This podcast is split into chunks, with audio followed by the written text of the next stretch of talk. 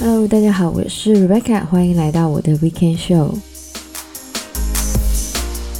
那么圣诞节刚刚过去，希望大家呢都过了一个很 chill 的 Christmas Weekend。毕竟呢，上个周末大家感觉都追了一部精华的电视剧。那么虽然这个剧呢已经完整的落幕了，不过呢，还是希望这个剧呢不要像这个 Marvel 的电影一样有这么多的彩蛋。毕竟大家追剧呢也是很累的。那么我去年呢不是有看很多心理学有关的书吗？其实呢看完那些书之后呢，我认真的觉得，与其找一个高学历高薪的对象，还不如找一个情绪稳定的对象来的重要。毕竟呢现在的社会呢男女还是比较平等的。如果是找到一个高学历，但是会常常就是情绪勒索的人呢，还不如找一个就是对自己好，而且呢是情绪稳定的人。而不管在什么样的关系里面呢，如果真的发现对方是一个会常常情绪勒索的人的话呢，还是尽可能找一些专业人士的介入。因为长期下来，其实面对这个情绪勒索呢，是对这个心理健康有非常不好的影响的。当然，除了这个心理健康之外呢，这个身体健康也是非常重要的。所以呢，在这边也提醒一下大家，在这个冬天里面呢，也要做好这个防疫的措施。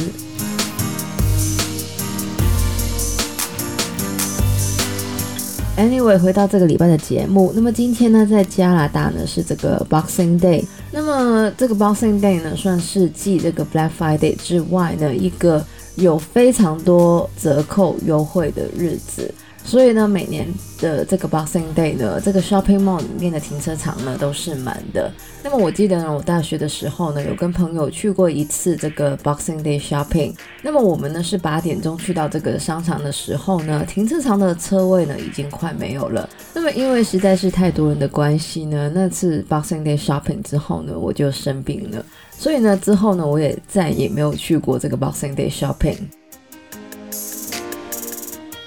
那么为什么会突然说到这个话题呢？其实呢，这个礼拜想要跟大家聊到的呢，就是存钱这个 topic。那么新的一年快要来到，去年呢，在做这个微目标计划的时候呢，其实有说过存钱呢是很多人的新年目标之一。但是呢，在现在普遍薪水都不高，但是呢，通胀却很高的情况下呢，大家都觉得存钱是一件非常困难的事。那么这个礼拜要来跟大家分享的呢，就是一些可以呢帮助存钱的一些金钱管理的小习惯。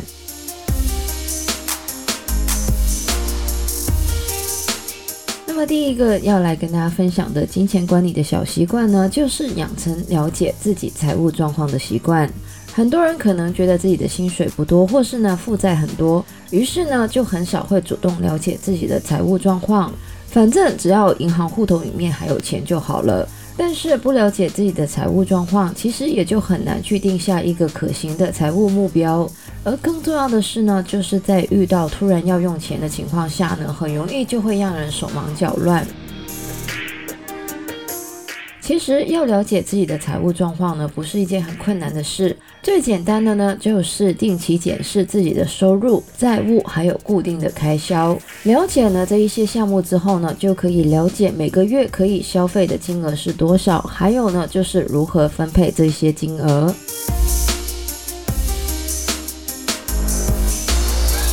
那在了解我们自己的财务状况的时候呢，如果我们发现这个月跟上一个月的存款差额呢是零，甚至是负数的话呢，接下来就应该好好的检视一下哪些开销是不必要的。那么每一个理财专家都会说一次的一个非常 stereotypical 的例子呢，就是饮料或是咖啡。那么买咖啡或是买饮料呢，其实花的好像都是一些小钱。但是呢，如果我们每天买一次，甚至有些人呢是每天买两次这个咖啡或是饮料的话呢，这些钱加起来其实还是很可观的。又或是有些人喜欢把信用卡的资料留在一些经常购物的网站上面，这样子随时随地不用把卡拿出来就可以买东西呢，也是一个很危险的行为。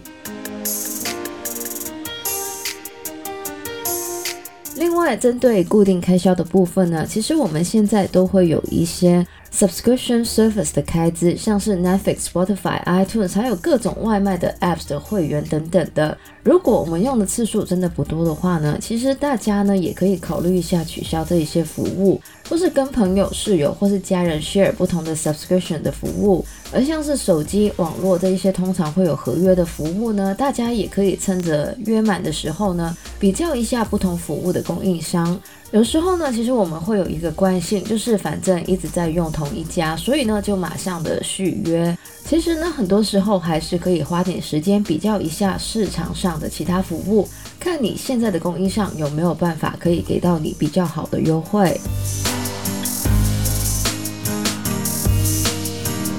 那么要改变这个消费的习惯呢，最好的方法呢，其实就是做一个开销的计划，并且呢是记录自己的消费。那么当然，如果觉得两样都一起要做很麻烦的话呢，那么定下一个开销计划呢，算是一个最容易入门、可以帮助存钱的方法。当然，每个人的存钱目标呢都不一样，但是呢，在之前的不同的节目里面呢，其实也有讲过。但是呢，在之前的不同的节目里面呢，其实也有讲过，就是在存钱达到其他的理财目标之前呢，最好还是先存下一个 rainy day fund，也就是紧急的备用存款。那么通常这个紧急的备用存款呢，应该是我们的三个月的收入或是六个月的开销。而有了这个紧急的存款的话呢，就算有一些紧急需要用钱的地方呢，也不会太过的手忙脚乱。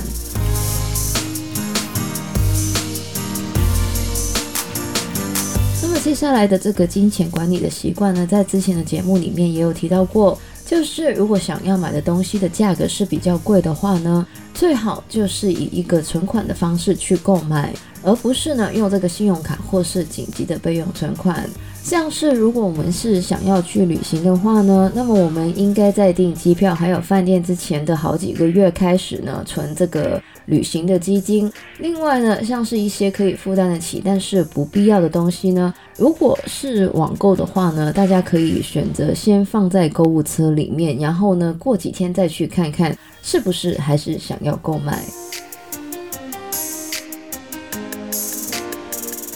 最后一个建议大家可以养成的金钱管理的习惯呢，就是定期的学习关于金钱管理、投资或是一些税务的知识。虽然呢，我们在学校里面呢，多多少少都会接触一些基本的数学、经济或是财经的理论，但是呢，其实不管是金钱管理、投资还是税务呢，都是我们在工作上、生活上非常重要的。而除非我们是这个专业出来的，要不然呢，很多人呢都是以一种 trial and error 的方式来学习这些东西。有些人甚至会因此呢背负不少的卡债，才学会怎么去管理自己的金钱。那么其实关于金钱管理、投资或是税务呢，也不是什么很困难的理论，只是大部分人呢很少会去研究，或是呢有些人只会对于投资有兴趣。还好的是呢，现在其实有很多不同的渠道呢，可以学习到这一些相关的知识，不管是 Podcast、YouTube、书籍还是文章等等的。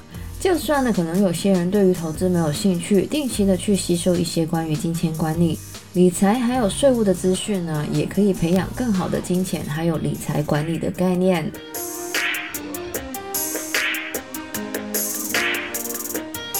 那么新的一年快要来到了，如果大家想要存多一点的钱，或是呢有更好的金钱管理的观念的话呢，也可以参考一下，就是以上提到的这一些小习惯。当然，之前一些关于理财话题的节目呢，我也会附在这个节目的资讯栏里面，有兴趣的人呢也可以去听一下。而就算大家呢在新的一年没有打算定下存钱这样子的目标呢，其实也无所谓，因为呢有这个。好的理财观念呢，是每个人都需要的。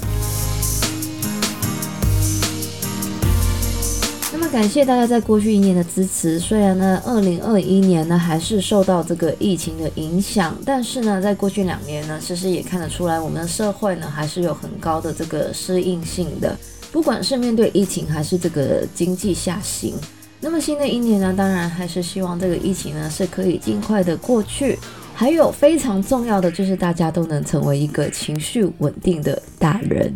那么以上呢，就是我们这个礼拜的节目内容了。喜欢我们节目的朋友呢，可以在不同的 Podcast 平台上追踪或点评我们的节目。我们的节目呢，会在加拿大东岸时间的每周日凌晨十二点钟更新，也就是香港、台湾的周日下午一点钟。希望大家有个美好的周末。我是 Rebecca，谢谢大家收听。我们下个礼拜二零二二年再见。Have a happy holidays and happy New Year。拜拜。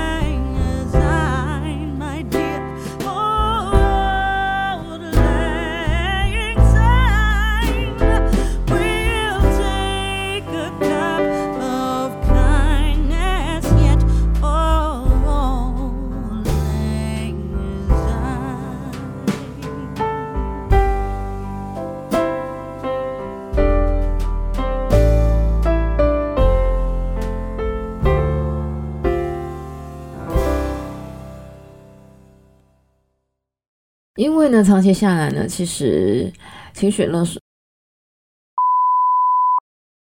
而更重要的是呢，就是在遇到突发的，那么最后一个建议大家呢，也可以参考养成的。